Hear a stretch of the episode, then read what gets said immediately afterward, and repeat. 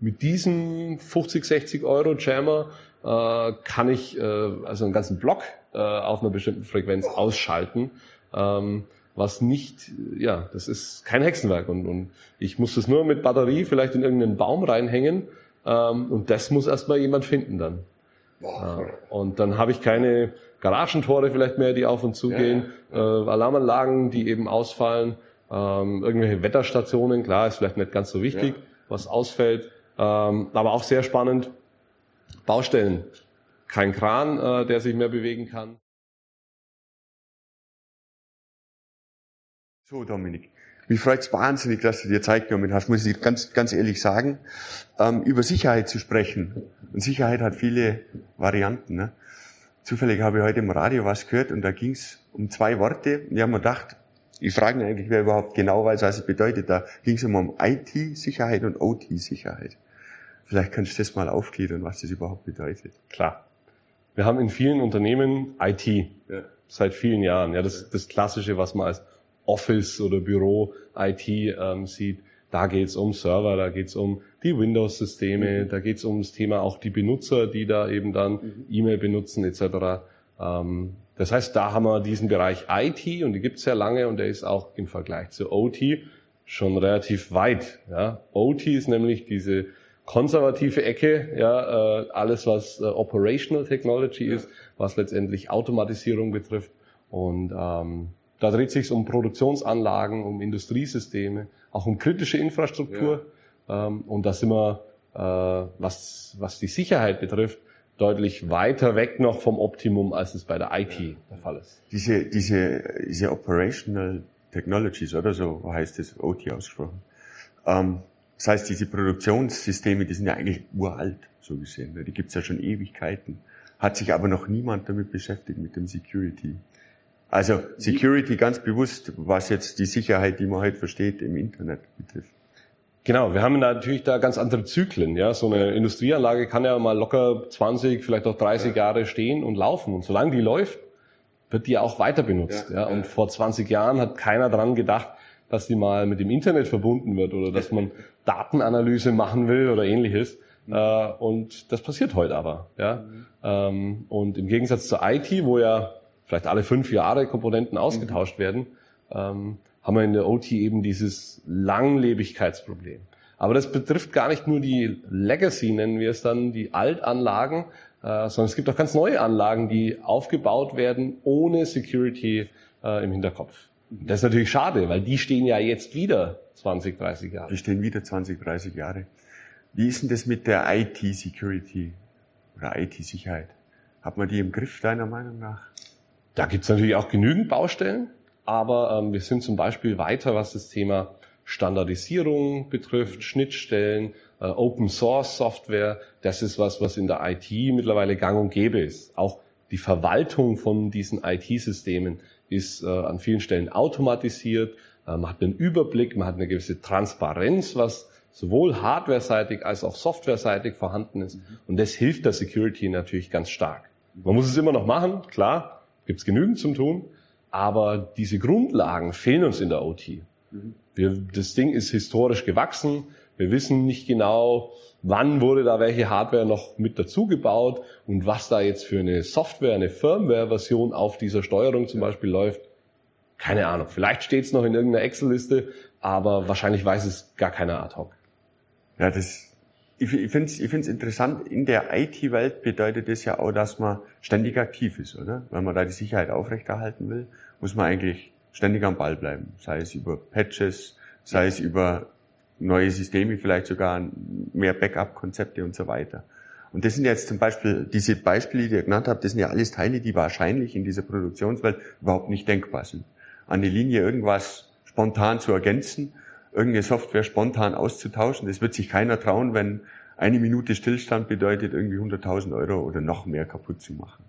Wie geht man da damit überhaupt dann um, wenn man das abbilden will? Weil das wird ja der Weg sein, dass man von oben nach unten geht, quasi von IT nach OT. Oder versucht man das gar nicht? Ja, ähm, wir sprechen da von der IT-OT-Konvergenz, weil die Aha. ja zusammenwachsen. Ähm, und äh, dann haben wir natürlich das Problem, wir haben zwei völlig unterschiedliche Kulturen. Ja, wie du sagst, in der IT, da kann es sein, dass wir äh, regelmäßig Patches einspielen, dass wir auch regelmäßig neue Software auf den Servern ausrollen und so weiter, vielleicht sogar mehrfach an einem Tag. Ähm, und äh, das ist natürlich, wie du sagst, in der OT nicht denkbar, ja, weil das muss, das hat das größte Ziel Verfügbarkeit, also durchgehend äh, zu laufen, zu produzieren ähm, und zu funktionieren. Und da ist natürlich jeder Stopp, den ich machen müsste für ein Update, ist dann natürlich kritisch. Ja. Da gibt's ja dieses Dreieck, oder? Irgendwie kommt mir gerade ein Gedanke. CIA. CIA, ja, genau. Availability steht ganz hinten. Mit Absicht, oder? Genau, also bei der, bei der IT ist es so, es gibt die Confidentiality, mhm. die Vertraulichkeit ja. zu Deutsch, ähm, die Integrity, Integrität und die Availability, die Verfügbarkeit. Ja. Und tatsächlich dreht sich äh, diese, diese Sortierung um äh, für die Industrie, für die OT-Seite. Ähm, da steht Verfügbarkeit ganz oben. Das Ding muss laufen und produzieren. Dann kommt die Integrität, dass dieses Ding nicht manipuliert wurde, dass die Parameter nicht äh, ja, bösartig verändert wurden. Ähm, und dann kommt äh, die Confidentiality, Geheimhaltung, Vertraulichkeit kann eine Rolle spielen, ist aber meistens ja, eher am Ende der Interessensskala. Wenn man sich das vorstellt für so einen Anlagenbetreiber, der wird sich denken, naja, dann sind die Daten halt weg, aber lass die Anlage laufen. Ja, ja das ist sicherlich pragmatisch wird wahrscheinlich pragmatisch sein, hat aber einen Haufen Probleme, dass es, dass es so mit sich bringt. Ähm, ganz allgemein, was würde dann für dich momentan gerade ein gutes Security-Konzept in einem industriellen Umfeld ausmachen? Welche, ich sag mal, welche Punkte müsste jemand abhaken vielleicht, ja. um sich zumindest etwas wohlzufühlen? Ja. Ähm, der Punkt ist, äh, wir haben ganz viele Unternehmen, vor allem im Mittelstand, ähm, die das sehr am Anfang stehen. Ähm, das heißt, was, was ich an vielen Stellen äh, betone, ist, wie wichtig es ist, überhaupt anzufangen. Ja, wir sprechen noch gar nicht über diese kompletten, äh, ganzheitlichen Konzepte. Das hat 100.000 Baustellen. Mhm. Ähm, was mir wichtig ist, anfangen, und zwar, da gibt es ein paar einfache Schritte, nämlich erster Punkt, ich brauche erstmal irgendjemand, der sich auskennt, der ein gewisses Grundverständnis hat, was Security bedeutet, vielleicht eben auch, was Security in diesen in Industrieanlagen bedeutet. Mhm. Wenn ich das nicht habe, habe ich keine Chance. Mhm. mhm. Zweiter Punkt, ich muss eine gewisse Transparenz schaffen. Wenn ich nicht weiß, welche Hardware, welche Software habe ich im Einsatz, welche Teilnehmer sind überhaupt in meinem Netzwerk vorhanden, wenn ich das nicht sagen kann, habe ich keine Chance, irgendwas zu schützen. Mhm. Ja, dann weiß ich ja gar nicht, was ich eigentlich schützen soll. Mhm. Ähm, und dann sind wir dran, dass wir sagen, äh, und das machen wir auch tatsächlich mit vielen Unternehmen als initialen Schritt, eine Risikoanalyse. Bedrohungs- und Risikoanalyse nennt man die Methodik, ähm, um initial mal in einem interdisziplinären Team, ja, da ist dann äh, zum Beispiel Produktionsleiter vielleicht dabei, vielleicht aber auch mhm. jemand aus der Wartung dabei, vielleicht jemand, der Datenanalyse von diesen Anlagen macht, vielleicht auch jemand von der Geschäftsleitung oder aus dem, aus dem Service. Mhm. Ähm, und die zusammen mit uns als Sicherheitsexperten sprechen über Risiken. Das klingt blöd, das klingt irgendwie auch trivial vielleicht, mhm. aber das hat einen enormen Mehrwert, wenn man sich an einen Tisch setzt und mal strukturiert darüber spricht, was könnte uns, und zwar spezifisch uns mit unserer Anlage, mit unserem Geschäftsmodell, was könnte da passieren? Mhm. Und das mal schwarz auf weiß aufzuschreiben, ähm, das öffnet sehr viele Augen dann. Mhm. Ja, es geht eigentlich jeder raus aus so einem Workshop und sagt, boah, heute habe ich was über unser System oder über unser Produkt. Das gilt für Produkte im Industriebereich ganz genauso wie für Anlagen. Ähm, die gehen dann raus und sagen, heute habe ich echt was gelernt über unser Produkt, ja, das ich vielleicht seit zehn Jahren entwickle aber mal über Risiken zu sprechen, über Angriffe, über Bedrohungen, ähm, das ist der initiale Schritt, der auch gefordert wird von den Standards etc. Mhm. Ähm, und da ist sehr viel ähm, Awareness dann auf einmal dabei. Da sind auch Risiken dabei, die die Geschäftsführung versteht mhm. ja, und dann Entscheidungen treffen kann, wo investieren wir, wo ändern wir Dinge. Ähm, ja, und das ist der Anfang. Und das wäre mir eigentlich das Wichtigste. Dass wenn, man anfängt. Dass man anfängt. Mhm. Ähm, Du hast jetzt von Standards gesprochen. Was gibt's denn da für welche? Irgendwie schwimmen mir Zahlen durch den Kopf. 27. 27.000. 1001 genau. oder so? Genau, die ISO. Für, ja. für, für IT und ja. 62443 für OT, mehr oder minder. Genau, du bist, das wären die Normen. Sehr gut informiert. Oder die Standards. ähm, und was, was steht da drinnen? Also gestehe es mal, ich habe drüber gelesen, wie es ist, die 62443 zu lesen. Ja. Und das hat mir gereicht, dass ich es nicht gelesen habe.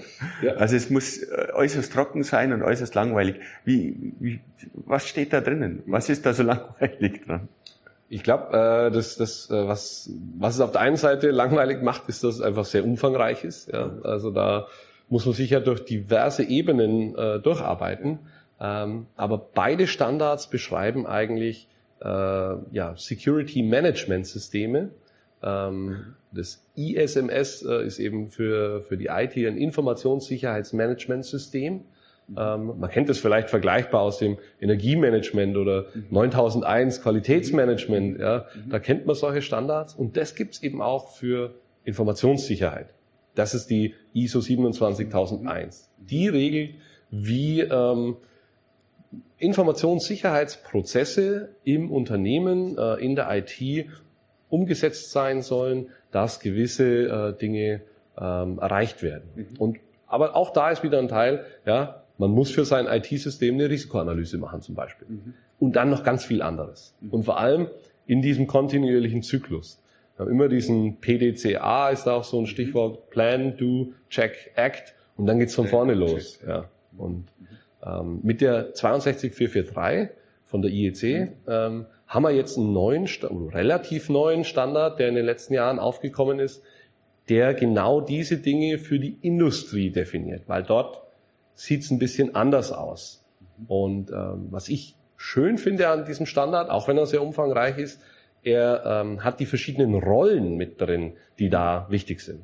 Nämlich äh, zum einen den Hersteller von Industriekomponenten, den Systemintegrator, der dann eben eine Anlage zusammenbaut, und dann den Betreiber der Anlage. Und die drei müssen ja alle ihres dazu tun, dass dann am Schluss ein sicheres System entstehen kann. Und das finde ich, finde ich ähm, spannend und auch ähm, hilfreich, äh, um da eine gewisse Richtlinie hinzukriegen. Ja. Das ist super spannend. Das stimmt nämlich, dass in dem Umfeld plötzlich, äh, wenn man jetzt an IT denkt, denkt man einen Raum voller Server, keine Ahnung, oder daheim an seinen Rechner, der muss irgendwie sicher sein oder diese Serverfarm muss sicher sein. Aber beim, beim industriellen Umfeld, da sind dann plötzlich verschiedene Parteien beteiligt. Ne? Und selbst bei den Herstellern von einzelnen Komponenten, da kommt ein Steuerer, da kommen vielleicht unterschiedlichste Steuerungshersteller zusammen und eigentlich müssen alle ihr Sicherheitskonzept im Griff haben, ne? Damit sie überhaupt am Ende funktionieren. Das, das ist super interessant. Funktioniert das? Wir stehen da am Anfang. Ja. Also ganz klar. Es gibt die ersten Produkte eben von den Herstellern, die ähm, eben Sicherheitsfeatures jetzt mitbringen und die äh, Stück für Stück zertifiziert werden.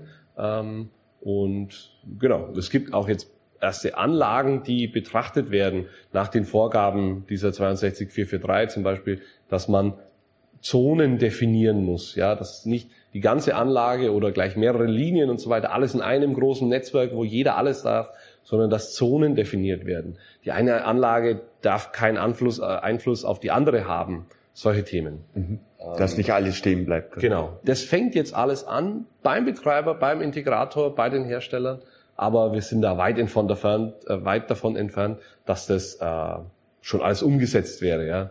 Ganz viele hören dieser Tage quasi zum ersten Mal von dieser Norm und steigen da ganz langsam ein. Steigen, steigen da langsam ein.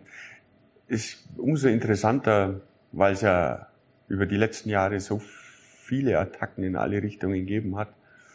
Und mittlerweile ist es eben auch im industriellen Umfeld passiert, ähm, dass das Bewusstsein jetzt erst so am Wachsen ist ne, und auf, Ja. aufgebaut wird. Was sind denn typische Attacken eigentlich? Wie wird man denn, vielleicht, wie wird man angegriffen in der IT-Welt und wie wird man Ja. angegriffen in der OT-Welt? Ich weiß gar nicht, ob das einen großen Unterschied macht, weil ähm, wir sehen uns zunehmend ähm, professionellen Angreifern gegenüber. Es ist nicht mehr der äh, ja der Jugendliche, der sich denkt, oh, was mache ich heute?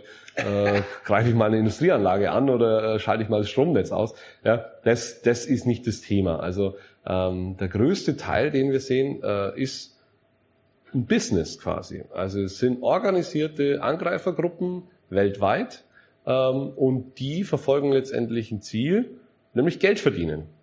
Und äh, wie machen sie das? Da gibt es verschiedene Möglichkeiten. Ähm, das erste, was man oft schon gehört hat, ist Ransomware, mhm. also Lösegeldforderung. Das heißt, sobald ich einmal reinkomme in ein System, und das kann ein IT- oder ein OT-System sein, dann äh, verschlüssele ich dort Dinge oder, oder äh, sperre die auf andere Art und Weise mhm. weg mhm. ähm, und ich mache erst wieder auf, wenn Lösegeld bezahlt wird. Mhm. mhm. mhm.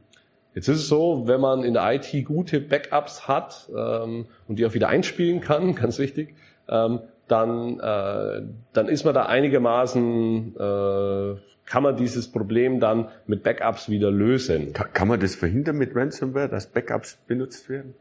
Entschuldigung, dass Sie das ja, so speziell also, Frage stellen. Nee, also klar, wenn jemand das System übernommen hat und es sind nur Online-Backups, also die quasi immer am Netz sind, vorhanden, dann werden auch die verschlüsselt und dann bin ich wieder machtlos. Mhm, verstanden. Ähm, aber was man sehen muss, wenn das jemand gut gemacht hat, offline, off-site äh, Backups, die eben nicht betroffen sein können und die auch äh, mit gutem Gewissen quasi clean sind und die kann man auch wieder einspielen, dann kann man das ein bisschen abfedern, dieses ja, Risiko. Ja. Ähm, deswegen gehen Angreifergruppen jetzt her und ziehen auch Daten ab, bevor sie alles verschlüsseln, um dann im nächsten Schritt ähm, Schweigegeld zu erpressen. Nämlich, die sagen dann, okay, äh, wir haben von euch auch Daten, nämlich von euren ganzen Produkten. Äh, wir haben auch die Software abgezogen und so weiter. Wenn ihr nicht bezahlt, dann veröffentlichen wir die im Darknet zum Beispiel. Mhm. Ähm, das heißt, die haben eine zweite Stufe. Äh, und wenn, wenn auch das nicht ganz hilft, dann gibt es auch noch eine dritte Stufe. Man nennt es dann auch Double oder dann bei der dritten Stufe Triple Extortion. Ähm, dass bei der dritten Stufe dann eben auch Denial of Service Angriffe zum Einsatz kommen, die dann eben ja, Websites oder bestimmte Services, die nach außen angeboten werden, ähm, so mit Anfragen beschossen werden, dass die nicht mehr funktionieren, nicht mehr erreichbar sind. Ähm, eben Denial of Service, der Service ist mhm. nicht mehr vorhanden. Gibt es also Attacken, wo jemand mit dem Laptop irgendwo reinmarschiert? Gibt es natürlich auch. Machen das so große Gruppen? Hm. Ich würde sagen eher nein, weil es natürlich unbequem ist, ja, wenn ich da hinlaufen muss. Also es ist viel bequemer, suche mir im Internet anfällige Systeme, verschlüssel die, schaue mir die ja, Firma an, ja, wie groß ist die Firma, die können 10.000 zahlen, die können 100.000 zahlen äh, und das ist ja, das ist ja so, als man, als so ein Angreifer macht man das ja quasi auf Provision. Man schaut mal, was es so gibt, was für ein Angebot man aufbauen kann genau. und dann, und dann geht's weiter. Ich, ich sage immer, das ist deren Akquise. Ja, ja, ja, genau, genau. Und wenn man, wenn man dann engagiert wird, wahrscheinlich von irgendjemand, um ein spezielles Unternehmen anzugreifen, dann wird man auch so Mittel einsetzen, dass man vor Ort dann tatsächlich aktiv wird. Klar, wenn je spezifischer es wird, ja. desto eher kann ich dann mich natürlich auch gezielt informieren. Ähm, das betrifft dann, wir nennen es die Reconnaissance-Phase, also die Informationsbeschaffungsphase, mhm. Ähm, wo man sich dann anschaut, wo hat dieses Unternehmen eigentlich Standorte? Äh, welche Menschen kann ich irgendwie rausfinden, die da arbeiten? Ja? Haben die Facebook-Profile? Kennen die andere Leute? Welche E-Mail-Adressen haben die? Welche Telefonnummern haben die? Ähm, welcher äh, Reinigungsdienst äh, kommt in diese Halle oder in dieses Office? Und je mehr ich weiß, kann ich dann auch ganz geschickt, vor allem eben den Faktor Mensch, auch manipulieren. Ja. Ausnutzen. So was kann man auch wahrscheinlich nicht gut verhindern, oder? es gibt nie eine hundertprozentige ja, Sicherheit. Das okay. gilt eigentlich immer. Ja. Wenn das jemand verspricht, äh, dann, dann lügt er. Genau, ist eigentlich schon große Vorsicht geboten. Ja. Ähm, äh, aber das Marketing schießt ja gern mal übers Ziel hinaus. Ähm, das Thema Mensch ist natürlich was, das spielt an ganz vielen Stellen eine Rolle und wir können eigentlich nur daran arbeiten, regelmäßig Bewusstsein zu schaffen, ähm, auch auf kreative Art und Weise äh, immer wieder anzustupsen. Ja? Mhm. Heute schon mal wieder drüber nachgedacht, was eigentlich passieren könnte. Oder äh, einmal im Monat sich zusammensetzen, haben wir noch alle Risiken auf dem Schirm oder hat sich was getan? Äh, Gibt es auf einmal neue Dinge, die bisher nicht betrachtet mhm. wurden? Und so regelmäßig, das ist ganz wichtig, diese einmalige Schulung im Jahr, wo man sagt, hier schaut mal, äh, es könnte sein, dass ihr äh, eine Phishing-Mail bekommt. Ähm, ja, das ist eine Woche dann im Kopf und dann ist wieder raus. Ich finde es immer wieder erstaunlich, wenn es jetzt um meine eigenen, man wird ja so manchmal so attackiert mit irgendeiner E-Mail, in Anführungszeichen. Und zum Glück bin ich meistens in der Lage, zum Beispiel den Absender ja. Mal zu erkennen und das hilft mir in 98 Prozent der Fälle weiter, Ja. weil dann weiß, das ist Bullshit, das ist gut. Weil die Form der E-Mails ist ja erstaunlich gut geworden. Ne? Wird Ja, immer ich meine, besser, Es kennt, ja. es, kennt, es kennt ja jeder die, die Mails, die ein Exchange-Server von, von Outlook verschickt oder was auch immer. Das kann man ja locker nachahmen. Trotzdem passiert es unglaublich viel. Und wenn ich jetzt gerade an das Hochschulumfeld denke, erstaunt mich das, weil gewissermaßen würde ich, würde ich behaupten, da müssten, da, da müssten, da, da müsste eine ge- gewisse Grundfähigkeit da sein, um genau mit sowas umzugehen, weil ja ein Hauptmittel, mit dem die Menschen da arbeiten, E-Mails sind zum Beispiel. Dann müsst ihr mit, damit auseinandersetzen, was, was sind denn die Gefahren von so einem E-Mail oder was passiert da oder äh, zumindest äh, hinterfragen, warum man, man eine seltsame Mail kriegt. Warum wird denn sowas ignoriert? Ich weiß gar nicht, ob das so Ja. ignoriert wird. Ähm, Oder ist die Unsicherheit? je, je, je besser diese Mails werden, äh, desto eher fallen wir da auch drauf rein. Ich würde niemals behaupten, dass ich da nicht drauf reinfallen würde. Weil Okay, wenn das, das wenn es auch, äh, eben gezielt für mich gemacht ist oder egal für wen, ja, wenn ich ein bisschen weiß, was interessiert dich, ähm, was, was, nach was suchst du vielleicht auch oder wo hast du Bedarf oder ähm, äh, dann, dann würde ich mich in dieser Richtung ausgeben. Ja, ich habe letztens auch äh, von, von einem Fall gehört, äh, wo es darum ging, dass auch ein Professor angeschrieben wurde. Und da ging es dann um ein äh, Buchkapitelbeitrag äh, genau äh, zu seinem Thema und ob er das machen würde. Und es wäre eine gewisse Ehre natürlich für ihn, da was beizutragen und so weiter. Und natürlich klicke ich dann auf den Link und schaue mir mal an, äh, welches, welches Buchprojekt hat der da, ja, was gibt's da schon, kann ich da mitmachen, ist es für mich sinnvoll? Und ja, das Ja, ist das- natürlich dann was, was derjenige will. Ja. Das sind wir wieder an diesem spezifischen Punkt, was du vorhin gemeint hast. Da, da, da kann man sich sowieso nicht wehren. Das stimmt natürlich. Völlig richtig. Wenn sich einer, wenn einer genau weiß, was ich will und auf was ich reagiere, dann, dann wird er mich aus der, aus der Versenkung da rauslocken. Ob Genau. ich jetzt auf den Link Einzige- klicke oder was anderes mache, ne, das sind ja dann vielleicht mehrere Schritte, die einer gehen will. ich, ich, ich kann natürlich wachsam sein. Das ist, ich sage mal, Achtsamkeit. Ja, Äh, das ist das, was jeder prinzipiell kann. Aber das geht natürlich schnell auch in eine Richtung, ich sage mal, wo es dann um Misstrauen geht, wo es um vielleicht auch Paranoia geht, ja, dass ich irgendwie überhaupt gar nicht mehr draufklicke, weil alles kann böse sein. Ähm, und das, da gilt halt dann die Balance zu wahren. Wie, wie, was ist denn deine Balance? Also ich kenne ich kenn tatsächlich beide Extreme. Es gibt es gibt Menschen, die ähm, oder es gibt Menschen, die ich kenne, die die würden niemals erstmal ein Windows installieren. Aus Prinzip schon nicht. Und wenn dann nur Linux und dann aber auch nur Reintext-E-Mails. Also auf keinen Fall mit irgendwelchen Bildern oder so. Und Ja, Links, ja. um Gottes Willen. Also das, das muss schon, das muss schon, den Link muss man eigentlich schon vorher gekannt haben, bevor man draufklickt. Ne? Ja. Wo, wo bewegst du dich da? Ich, ich, ich versuche eine Balance zu finden, aber ich bin tendenziell eher auf der äh, Linux-Text-E-Mail-Seite. Ja. Ja. genau. Macht es Sinn für dich? Äh, Ähm, Fühlst du dich angegriffen? Fragen wir mal so rum. nee, das nicht, ähm, aber ähm, ich kann gut leben mit Text-E-Mails. Ja. Ich brauche keine HTML und Bildchen und so weiter. Äh, das tut's für mich im Alltag. Ja. Ähm, genauso, ja, wie man, wie man einfach bei dem einen oder anderen Service entscheiden kann, muss ich da auch noch angemeldet sein? Ja, brauche ich das auch noch? Muss ich da wirklich mitmachen? Ähm, oder ob man einfach mal sagt, nee, auf den Account bei TikTok äh, verzichte ich vielleicht. Ja. Ja. Das ist auch so eine Sache mit diesen vielen Accounts, weil um viele kommt man ja nicht drum rum. Je nach Profession, die man ausübt, Ja. muss man sich manchen Dingen einfach hingeben. Und das ist ja eigentlich schon eine Riesengefahr. Na, also aus meiner Sicht, das ist immer wirklich ein aktiver Gedanke, den ich habe, wenn ich mir irgendwo registriere, was nicht mehr oft passiert mittlerweile, weil jetzt ist dann auch irgendwann genug, sind genug Accounts da. Aber wenn, wenn dann sowas kommt, dann denke ich mir wieder, naja, kann ich jetzt dem meine Daten geben, weil egal wie viel Passwörter ich verwende, ich verwende nicht nur eins, aber das hilft ja einem ja, ich, kann, ich kann ja nicht für, für 10 oder 15 Dinger das mir auswendig merken und dann bräuchte ich wieder so ein Passwort-Safe, dann, dann denkt man wieder, um Gottes Willen, meine Passwörter irgendwo ablegen. Das wäre ja das Letzte, was ich eigentlich machen will. Ah, Das, das Passwortmanager ist gut. Also Ja. äh, gibt's auch Lösungen, die halt äh, lokal einfach Ja. funktionieren, Ja. wo ich jetzt, wo es nicht in die Cloud legen muss. Ähm.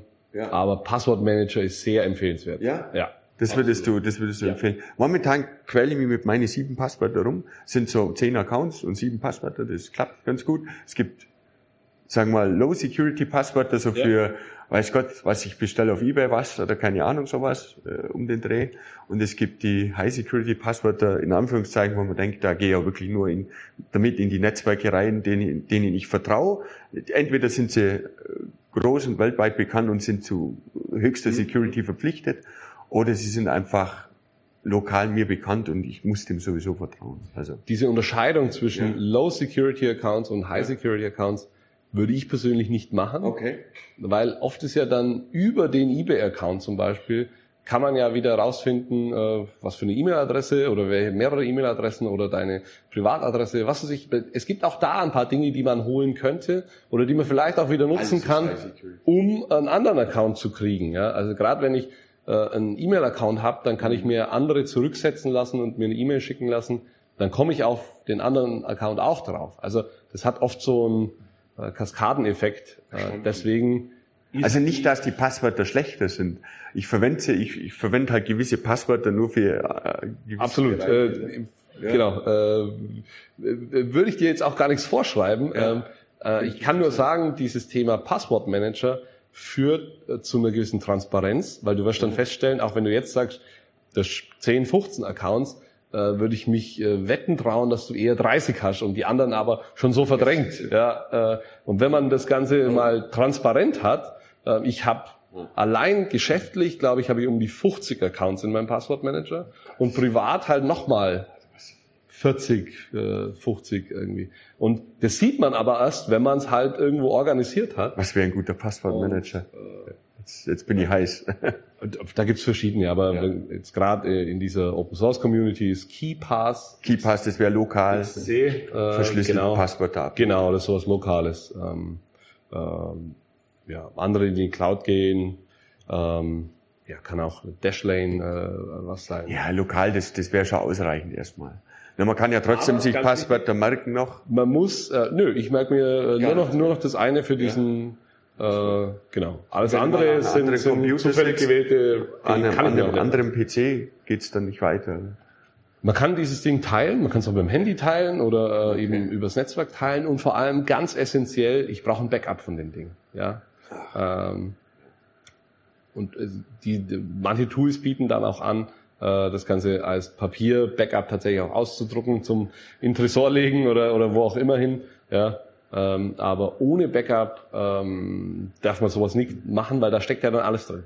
Ja. Boah. Und dann, aber für die 50 Accounts äh, hast du dann auch generierte Passwörter vergeben? Ja. Jedes einzelne generiert zufällig und unterschiedlich. Einfach gespeichert und schwamm drüber. Genau. Ist auch eine Herangehensweise. Ja, das, aber das müsste man sich überlegen. Das hat alles Vor- und Nachteile und man muss abwägen, wo und wie man, wie man steht. Und es spielt halt immer die Sicherheit gegen den Komfort. Das ist, sind immer zwei so Gegenspieler, wo man sagt, wie angenehm ist es noch und äh, wie sicher muss es sein? Es ist schön, wenn man ein paar Passwörter im Kopf hat und irgendwo ist und irgendwas machen kann, was natürlich wieder eine Gefahr birgt, an irgendeinem ja. PC irgendwas zu tun, ist immer gefährlich. Könnte man noch viel diskutieren. Ja. Zwei-Faktor ist ein ganz wichtiger. Zwei-Faktor finde ich auch gut. Ganz wichtiger Punkt, vor allem für es, Admins in diversen ja. Unternehmen. Admins-Account ohne äh, Zwei-Faktor-Authentifizierung ist, ist Also das ist auch so eine Sache, diese Zwei-Faktor-Authentifizierung. Ich, ich weiß, da habe ich viel mit Menschen diskutiert, die gesagt haben, das ist ja absolut so ein Bullshit, was absolut. soll das? Und ich habe gesagt, ganz ehrlich, wenn das passiert, fühle ich mich wohl. Also wenn ich was im Internet eingebe und einer mich dann am Handy anruft, und ich weiß, jetzt wird's aufwendig für denjenigen. Jetzt muss er wirklich richtig Recherche betreiben, ja, ja. dass er an, an beide Daten gleichzeitig hinkommt. Also da steckt einiges an Aufwand dahinter. Und für mich Idioten so viel Aufwand zu betreiben, das wird den wenigsten einfallen. Also kann man mal. Es gibt, ja auch, es gibt so auch da lassen. schon, äh, ich sag mal, angenehme Lösungen. Also ja. USB-Stick basiert. Das heißt, äh, ich stecke das Ding rein, ich melde mich wo an, der sagt, drücken Sie mal auf den Stick, ich drücke da drauf. Ähm, und dann bin ich angemeldet mit zwei Dingen, mit meinem Passwort und mit diesem Hardware-USB-Stick. Und die zwei Dinge zusammen, die, da tut sich halt ein Angreifer schwer, weil er müsste mir ja den Schlüssel klauen. Ja, und den, da kommt das sauschwer hin. Wie gesagt, da, der Aufwand wäre um ein deutliches größer. Es ja. geht ja nur darum, es schwierig zu machen. Aber das ist wirklich so ein Ding, wo ich mir gedacht habe, ja, da fühle ich mich jetzt schon wohl, dass meine Banken jetzt bei Faktor-Authentifizierung einführt. Das finde ich, finde ich Finde ich die müssen ja, die müssen die ja. müssen ja, zum Glück, die müssen ja zum Glück, genau. muss man so sagen. An anderer Stelle wird es auch eingeführt, und man denkt, muss das unbedingt sein, aber im Endeffekt, wo auch immer man es betreibt, warum denn nicht? Also, ich meine, das ist so ein, so ein Riesenschritt. Das bringt einem ja richtig viel ne? an ja, Sicherheit. Im, Im, Unternehmen ist halt so, klar, will ich es auf alle ausrollen? Wahrscheinlich im ersten Schritt nein. Aber will ich es auf diesen kleinen Kreis IT-Admins oder vielleicht auch OT-Admins mhm. ja, äh, ausrollen? Unbedingt, ja, mhm. weil das sind die hochprivilegierten Accounts, die können richtig viel Schaden anrichten, wenn die ähm, gekapert werden. Die stehen wahrscheinlich auch im Zielvektor von so einer Organisation. Klar. Ne? Klar. Um da irgendwas zu machen. Ja, ähm, wenn wir bei dem Thema schon sind, ähm, was bedeutet denn die persönliche Sicherheit, Security in dem Umfeld? Vor allem interessiert mich, wer steht denn im Fokus von Alltagsmenschen? Also jetzt mal unabhängig von Firmen, die einen Haufen Geld haben und einen Haufen Geld verdienen, wen würde jemand noch attackieren? Weil es gibt ja diese gespammten E-Mails, die rausgehauen werden, da muss ja auch wahrscheinlich irgendeine Logik dahinter sein, oder ist das völlig willkürlich? Nee, also prinzipiell, äh, wie vorhin erwähnt, es geht ja darum, Geld zu verdienen. Ja. Für viele, ja, nicht für alle. Also wenn wir jetzt einen äh, Nation-State-Angreifer sehen, der hat ein politisches Motiv, ja, der will vielleicht Desinformation und, und sonst was oder irgendwo Sabotage betreiben etc. Da spielt jetzt das Finanzielle nicht die Rolle. Aber wenn wir diese klassischen Cyberkriminellen nehmen, ähm, dann geht es tatsächlich um ein finanzielles Motiv. Ja. Es gibt aber auch noch die Angreifer, die halt wirklich Script-Kiddies nennen wir die. Äh, das müssen keine Kinder sein, ja, das können auch Rentner sein, sage ich immer. Äh, aber jemand, der einfach Zeit hat und ein bisschen spielen will und äh, ein bisschen ausprobieren, kann ich das, kann ich da ein bisschen. Ja. Ähm, auch diesen Typ gibt's und da hat jeder seine unterschiedliche Motivation und dann natürlich auch unterschiedliche Zielgruppen.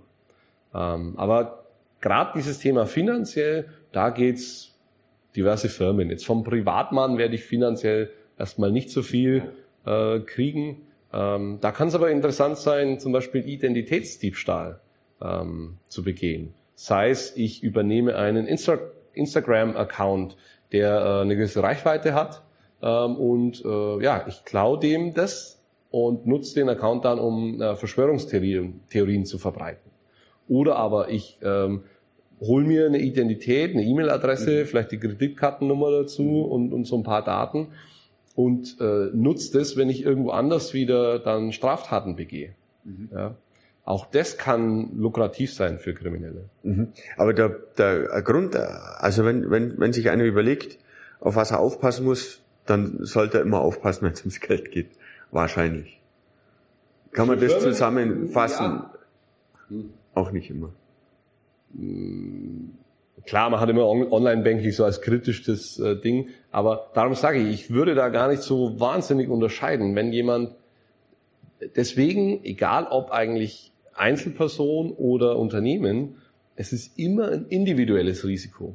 Darum können, wenn, wenn mich Leute fragen, ja, Sie haben doch bestimmt schon mal so eine Risikoanalyse gemacht, äh, können Sie uns da nicht äh, mal die, die, ja, die Ergebnisse geben? Äh, wir sind doch da bestimmt ganz ähnlich. Nee.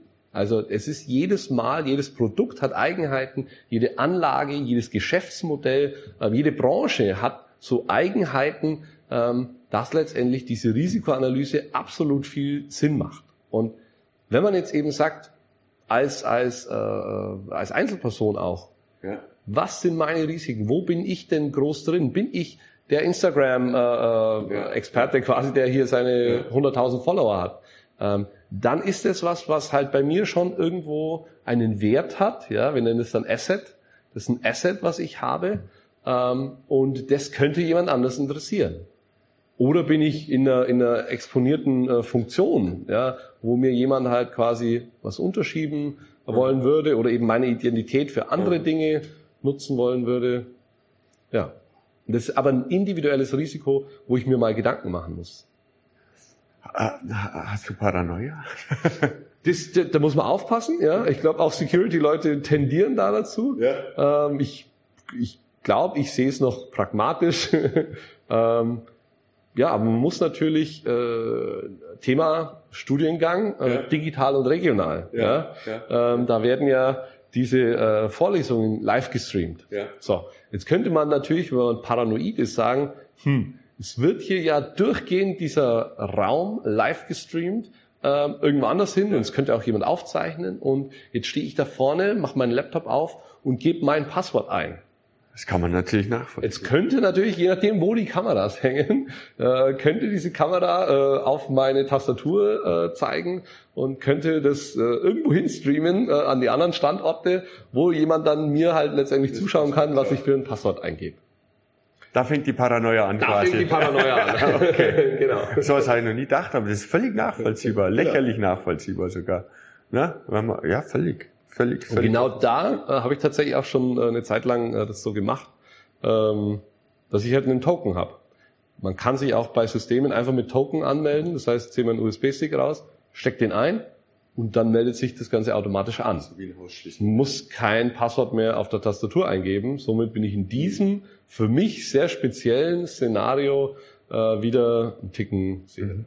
Das ist ein witziger Punkt mit diesem Schlüssel, weil das ist ein Faktor. Ich spreche relativ wenig in meinen Vorlesungen über Sicherheit, weil einfach kein Platz ist, hat auch andere Ja. Inhalte. Aber das ist ein Teil, den ich immer sage, ne? auf jeden Fall sollte man ein Passwort da haben. Also ich kenne Fälle, wo einfach, ja, da waren, das war, waren halt Häuser, die ein Hausautomatisierer mal so automatisiert hat und dann ein Webinterface gemacht hat, weil er es gern übers Handy bedienen wollte und dann wäre es ihm ganz recht gewesen, dass er das auch unterwegs machen kann und dann hat er halt den Partner an seiner Fritzbox aufgemacht Ja. und dann konnte da jeder auf der Welt dem seine Jalousie ohne Passwort und ohne alles hoch und Ja. runter lassen. Ne? Das ist immer so ein, ein Ding, sage ich, zumindest ein Passwort mit dem Benutzernamen und wenn es sicher sein soll, nimm einen Schlüssel und speise ein. Mach ein Gitter davor und speise ab. Das ist auch nachvollziehbar. Ne? Das ist jetzt auch, was, glaube ich, die rechtliche Situation betrifft, viel leichter nachzuvollziehen, wenn ein Schloch, Schloss aufgebrochen ist oder wenn man sieht, Mensch, das, sollte abgesperrt sein. Da war jetzt irgendwo ein menschlicher Fehler Ja. dazwischen. Also wenn irgend so eine Attacke kommt, wo man jetzt abwägen muss, war jetzt der zu doof? Ist es fahrlässig, da drauf zu klicken? Ist es nicht fahrlässig? Wie wird denn das überhaupt gehandhabt rechtlich? Wenn, wenn jetzt eine Firma einen riesen Schaden nimmt, weil ein Mitarbeiter hier auf den Link klickt, aus welchen Gründen auch immer, ne, egal ob er es absichtlich macht oder unabsichtlich, aber das spielt ja eigentlich auch eine Rolle. Ne?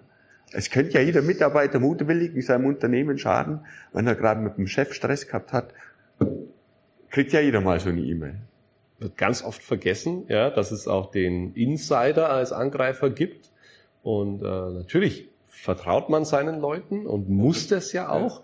Ähm, aber Thema Insider-Angriffe ist, ist, ja, sollte zumindest auf der Liste sein. Ja, dass das jetzt nicht jede Woche vorkommt, aber das sollte auf der Liste sein. Warum? Weil das äh, vielleicht dazu führen kann, dass er sagt, na gut, muss denn bei uns jeder Mitarbeiter eigentlich alle Server ähm, sich einloggen können? Ja, nee, irgendwie die zwei, die halt die Server für die Produktion betreuen, die sollten halt nur die zwei äh, da drauf kommen und die müssen nicht auf unseren E-Mail-Server und Webserver und sonst was kommen.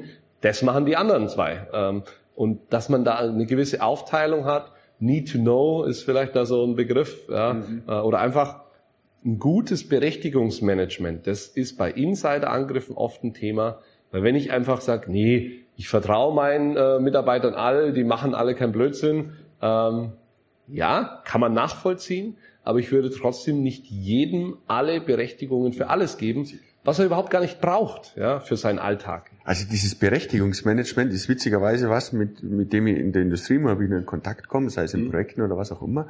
Und von dem durchschnittlichen Mitarbeiter wird das gehasst.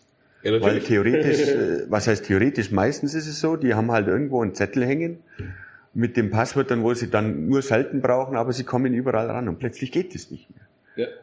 Und sie, sie haben nicht mehr die Möglichkeit, ihre Probleme schnell zu lösen. Was dann zu so einer Kaskade führt in meiner Erfahrung. Ne? Meistens sind es dann nur ältere Mitarbeiter, die wahrscheinlich auch erstens vertrauenswürdig sind und zweitens auch die Expertise haben, um diese Sachen eigentlich einzusetzen.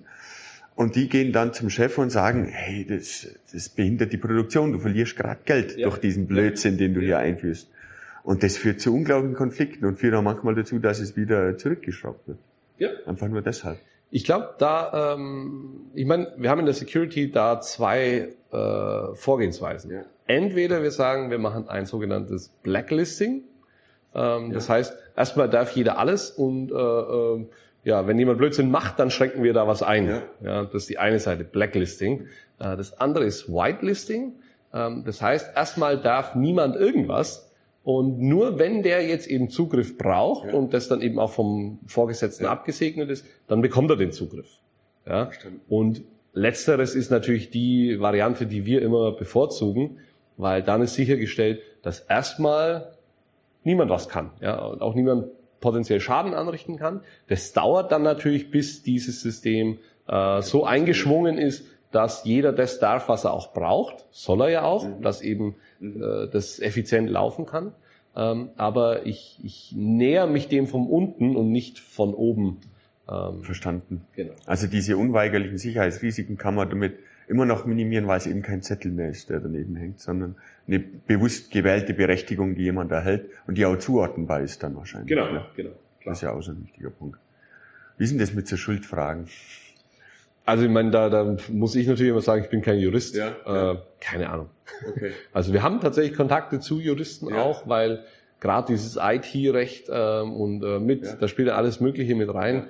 Ähm, und jetzt die neuen Dinge, die jetzt da kommen, also Cyber Resilience Act, Cyber Security Act auf EU-Ebene, NIS 2, ähm, aber auch im, im Automotive-Sektor zum Beispiel gibt's neue Verordnungen, die jetzt äh, Cyber Security für Fahrzeuge regeln, für die Zulassung und so.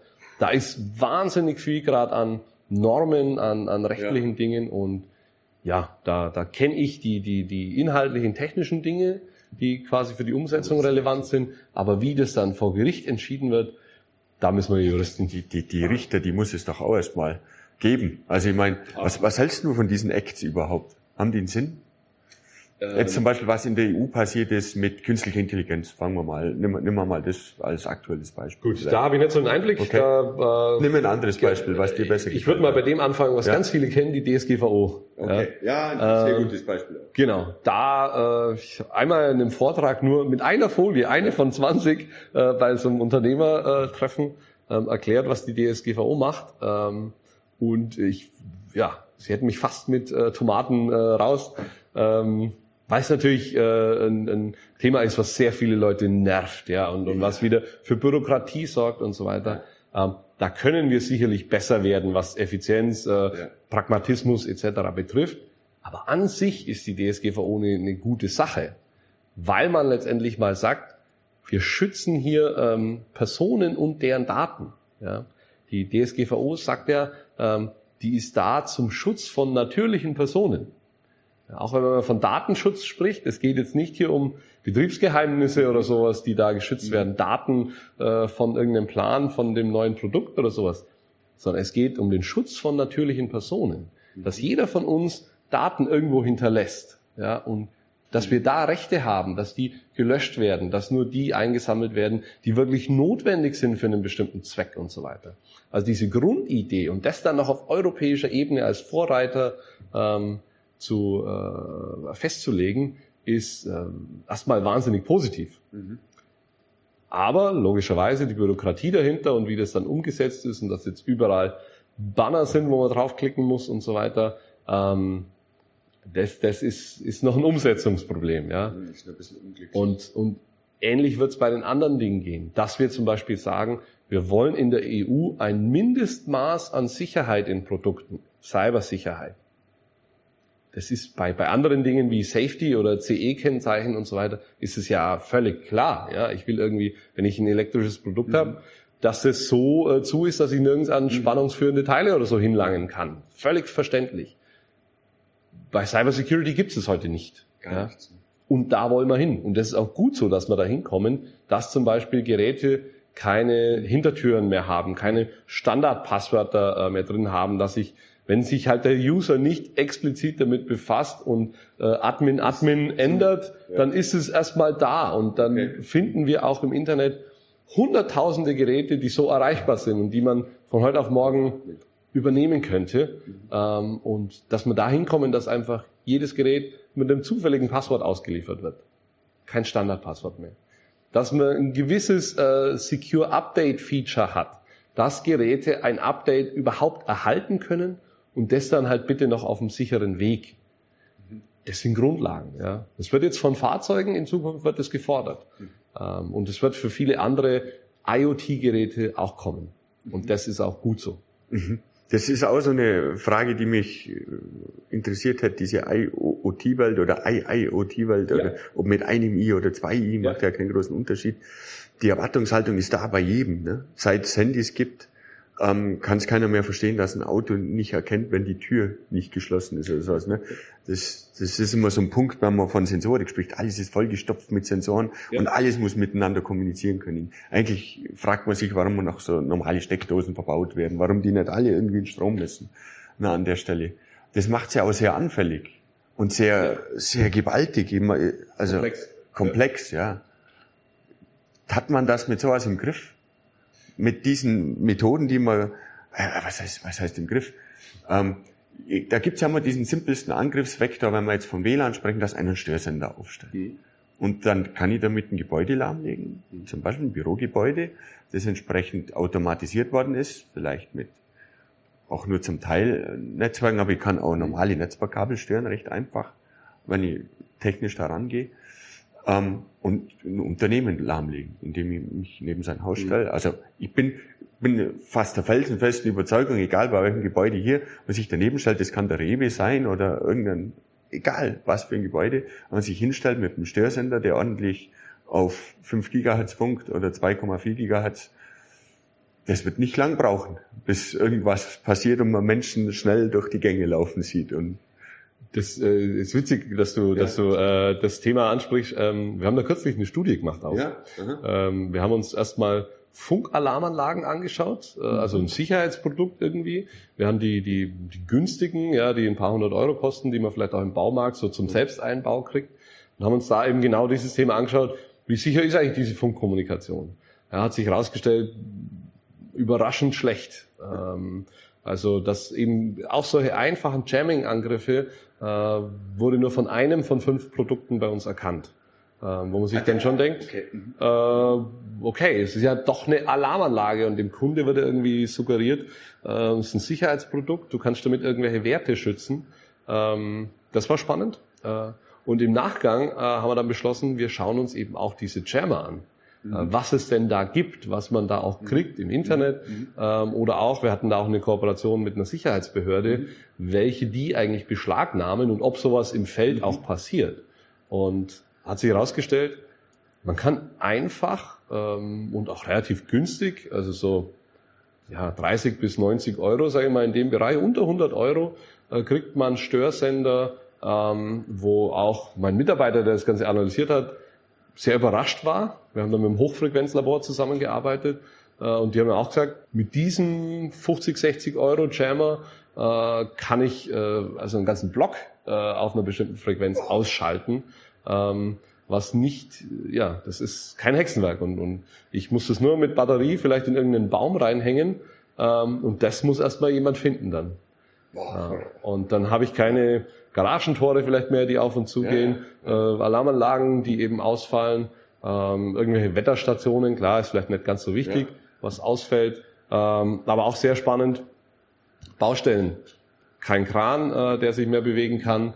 Ähm, also da gibt's ganz viele Dinge, die dieses Jamming-Thema ähm, ja. Äh, das ist, das ist sowieso ein super kritisches. Also gerade wenn ich jetzt an OT-Sicherheit denke, ne, das ist eine Sache, die dir deine Produktion lahmlegt. Das wird ein total wichtiger Angriffsvektor, der ja. vielleicht nicht so wichtig ist für die IT-Welt, weil man sich dann denkt, na ja gut, dann äh, fällt halt jetzt die Kommunikation aus und ich komme eine halbe Stunde nicht an ja. E-Mails ran oder bis da SAT-Server, es ist ja alles dreifach abgelegt, dann hat man viele Möglichkeiten, aber die Produktion steht. Ne? Ab, ja, und das ist aber fast nicht zu verhindern. Es besteht ja der Anspruch auf der einen Seite nach WLAN, nach der einfachen Bedienung, nach der Tablet-Bedienung. Und das wird verlangt. Auf der anderen Seite soll das Ding aber hochsicher sein. Das ist immer, ähm, da sind wir jetzt wieder bei den Zonen. Ja, welche Zone, äh, äh, ja. wo traue ich mich in der Industrie auch WLAN zum ja. Beispiel zu benutzen oder auch andere Funktechnologien? Ähm, Im im Safety-Bereich zum Beispiel wird man das zumindest vorerst mal nicht machen, aber auch da gibt's Ideen, mhm. ob man nicht äh, drahtlose Notausschalter zum Beispiel machen könnte. Mhm. Ähm, wenn das natürlich nicht mehr geht, ist blöd. Mhm. Ja, das muss erkannt werden. Dann, aber dann ist auch so. Dann mache ich meinen Jammer an und die Anlage geht in den Not aus. Ja. ja und das, das findet ja keiner raus. Ja, das Das ist ja auch, selbst wenn es im Baum irgendwo hängt, da muss ja die Bundesnetzagentur kommen äh, und, und mit der Antenne schauen, wo, wo kommt es überhaupt her. Ja. Also das ist sehr spannend ähm, und da ich meine, ja. das haben wir vorhin gedacht, wo du das mit diesem Alarm beschrieben hast. Wenn jemand das Jam-Signal erkennt und einen Alarm auslöst, ja. dann ist es gut im Fall der Alarmanlage. Und bei dem Gedanken übertragen auf eine industrielle Produktionsanlage mit diesem Notaus, das ist ja nett, aber das, das, das ändert eigentlich, das ändert allein, eigentlich nichts. Allein das verursacht ja einen Schaden. Ja, ja. Ähm. Das, das bringt mir nichts. Also das ist wie diese die, die Lichtschranken, die man, die, die, die müssen ja auch mal ein Signal senden, solange sie ähm, genau nicht durchbrochen sind, damit, wenn kein Signal mehr kommt, egal ob ja. sie dann kaputt sind oder durchbrochen sind, dass dann die Anlage stillsteht. Und das ist ja eigentlich auch was, was man nicht will, dass die Anlage unnötig stillsteht. Aber genauso sind die Sicherheitskonzepte da aufgebaut. Wie ist denn das mit dieser Safety und Security? Also Safety heißt ja Anlagensicherheit, keiner kann sich einen Arm abschneiden oder ja. sowas. Und Security. Die haben ja auch eine gewisse Schnittstelle. Absolut. Und die, die Safety, die muss ja immer, die, die soll ja immer breiter werden, die Menschen sollen immer näher an die Maschine rankommen. Gleichzeitig will man mehr IT-Zugriffe durch die Cloud oder was auch immer. Ja, ja, genau. Ähm, wo sind denn da die Schnittstellen? Also zum einen äh, Safety, ja, Mensch und Umwelt, sage ich mal, ja. schützen. Ja. Ähm, aber was die Safety nicht betrachtet, und das macht den großen Unterschied aus, ähm, ist ein Angreifer. Die Safety betrachtet immer nur, vielleicht falsche Benutzung von etwas oder zufällige Ereignisse wie äh, äh, dass irgendwo ein Bit kippt auf einer Leitung oder auf einer Übertragung. Ähm, das sind aber alles, ich sag mal, eher statistische Ereignisse. Und bei der Security haben wir einen aktiven, kreativen Angreifer. Und deswegen, äh, wir sprechen mit vielen Industrieunternehmen, die gut sind in der Safety und das seit 10, 20 Jahren Safety-Know-how aufgebaut mhm. haben, vielleicht mhm. ein, zwei Safety-Experten in dem Entwicklungsteam auch haben, die das ganze Thema betreuen. Ähm, letztens äh, ein äh, Entwicklungsleiter zu mir gesagt, äh, Herr Merli, äh, ich hoffe mit der Security, das wird nicht so schlimm wie bei der Safety. Ja? Dann muss ich leider sagen, ich glaube, ich würde sagen, es wird schlimmer, weil halt die Safety eben nicht diesen kreativen Part hat, äh, wo der Angreifer sich weiterentwickelt und ja. wo neue Schwachstellen auftauchen und wo ich dranbleiben muss und Updates einspielen ja. muss. Die Safety, wenn die mal passt und, und, und solide ist, dann bleibt die oft einfach so bestehen, weil dann, dann habe ich diese Anlage, dieses Produkt im Griff. Und bei der Security ist es nicht so. Da muss ich dranbleiben. Da muss ich immer wieder evaluieren, gibt es jetzt ein neues Problem? Muss ich was einspielen? Äh, hat sich ein neues Tool etabliert bei den Angreifern, ja. was mir jetzt Probleme macht? Und ja. Ich meine, Safety hat einen riesen initialen Aufwand, wenn man dann irgendwelche TÜV-Zertifikate denkt oder sowas. Ist schon verständlich, dass das Angst macht. Aber Security ist der ständige Aufwand. Und das ständige Ausgesetztsein zu Riesengefahren. Uff. Anfangen, das ist ja, das Wichtige. Ja, anfangen, anfangen. ist das Wichtige. Ähm, vielleicht zum Abschluss, ähm, was wird denn in Zukunft passieren mit Security für unseren äh, persönlichen Alltag? Wird es mehr kleine Script-Kiddies geben, die aus Jux einen ärgern? Ist das der neue Weg, mit dem unsere Kinder uns zur Weißglut treiben, indem sie unsere Handys hacken? Oder äh, was hast du für ein eigenes Gefühl, was für eine Meinung, was für ein Bild hast du von dieser Sicherheitszukunft? Also was, äh, was passieren wird, äh, die Angreifer werden kontinuierlich daran arbeiten, professioneller zu werden. Ähm, die sind schon sehr gut, die sind auch sehr automatisiert und so weiter. Also wir haben da ein richtiges Business auf der Gegenseite. Die sind auch vielen Unternehmen voraus, was die Digitalisierung oder sowas mhm. betrifft. Ja. Mhm. Ähm, das, das wird auf jeden der Trend, denke ich, wird weitergehen. Ähm, der zweite Trend, den äh, der alle von uns treffen wird, ähm, ist eben diese Regulierung auf EU-Ebene. Wir werden ähm, in den nächsten mhm. Monaten, Jahren Dinge sehen wie den Cyber Resilience Act, dass der definiert und auch in deutsches Recht dann umgesetzt wird. Mhm. Ähm, es wird die NIS 2 ähm, äh, geben, die eben auch von der EU kommt, was eben dann sehr viel mehr Unternehmen treffen wird als die heutige kritische Infrastruktur. Ja. Mhm. Und all die müssen dann was tun, schon von Gesetzes wegen her. Die, die sind dann auch verantwortlich Genau, die, die, da kann's dann auch, geht's dann auch um Strafen, logischerweise. Ähm, dann eben das Thema 62443, ja, das haben jetzt schon viele gehört, mhm. aber es geht jetzt los, dass es halt in Ausschreibungen drin steht, dass das gefordert wird vom Kunde. Ähm, das heißt, auch da muss man es machen.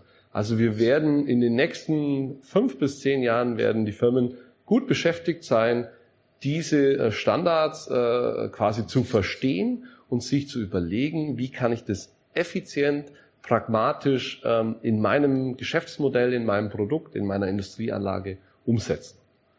Und ja, das wird meiner Meinung nach die nächsten fünf bis zehn Jahre bestimmen. Prägen. Wie ist es da mit KI? Spielt es da auch eine Rolle mit in dem Security-Teil, den du bedenkst gerade? Ähm, tatsächlich spielt KI bei mir erstmal relativ wenig eine Rolle. Ähm, bei den anderen Kollegen ist es äh, ein bisschen stärker schon vorhanden. Auch KI in einem Industrieszenario wirft natürlich viele Fragen auf. Ja.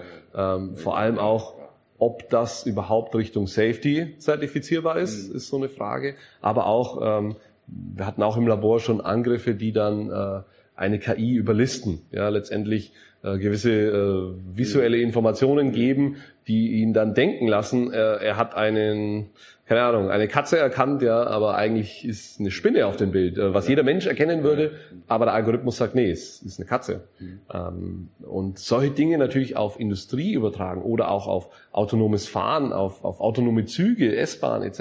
übertragen.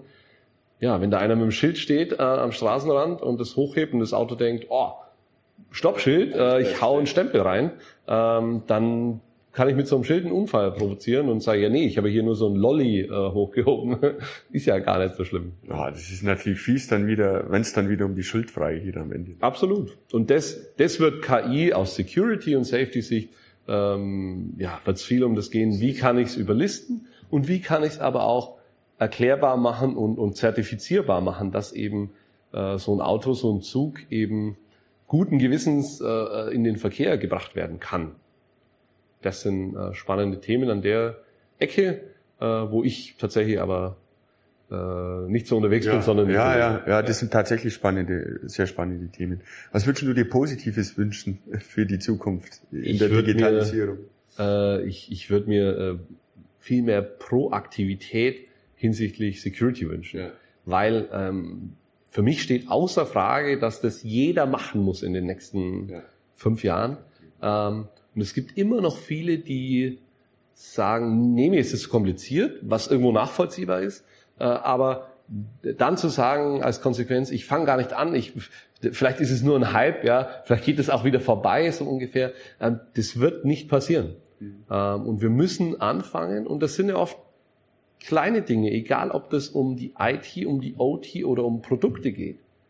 Anfangen, Transparenz schaffen, erstes Know-how aufbauen, ähm, Klarheit schaffen, wo haben wir überhaupt Risiken? Ja, wie ich es am Anfang gesagt habe, das würde ich mir wünschen, dass da jeder äh, einfach von Haus aus eine intrinsische Motivation mitbringt. Und wenn es dann ein Stück weitergeht sogar, und da gibt's Firmen, die da, die da sehr gut drin sind, zu sagen, Security kann auch ein wettbewerbsentscheidendes äh, Merkmal sein. Wenn ich mich jetzt gut aufstelle und in zwei, drei Jahren Industrieprodukte liefere mit Security by Design, Security quasi inside, ähm, dann, dann wird mir das jeder aus der Hand reißen, ja, weil die ganzen Anlagenbetreiber brauchen das in Zukunft, vielleicht sogar äh, von rechtlicher Seite.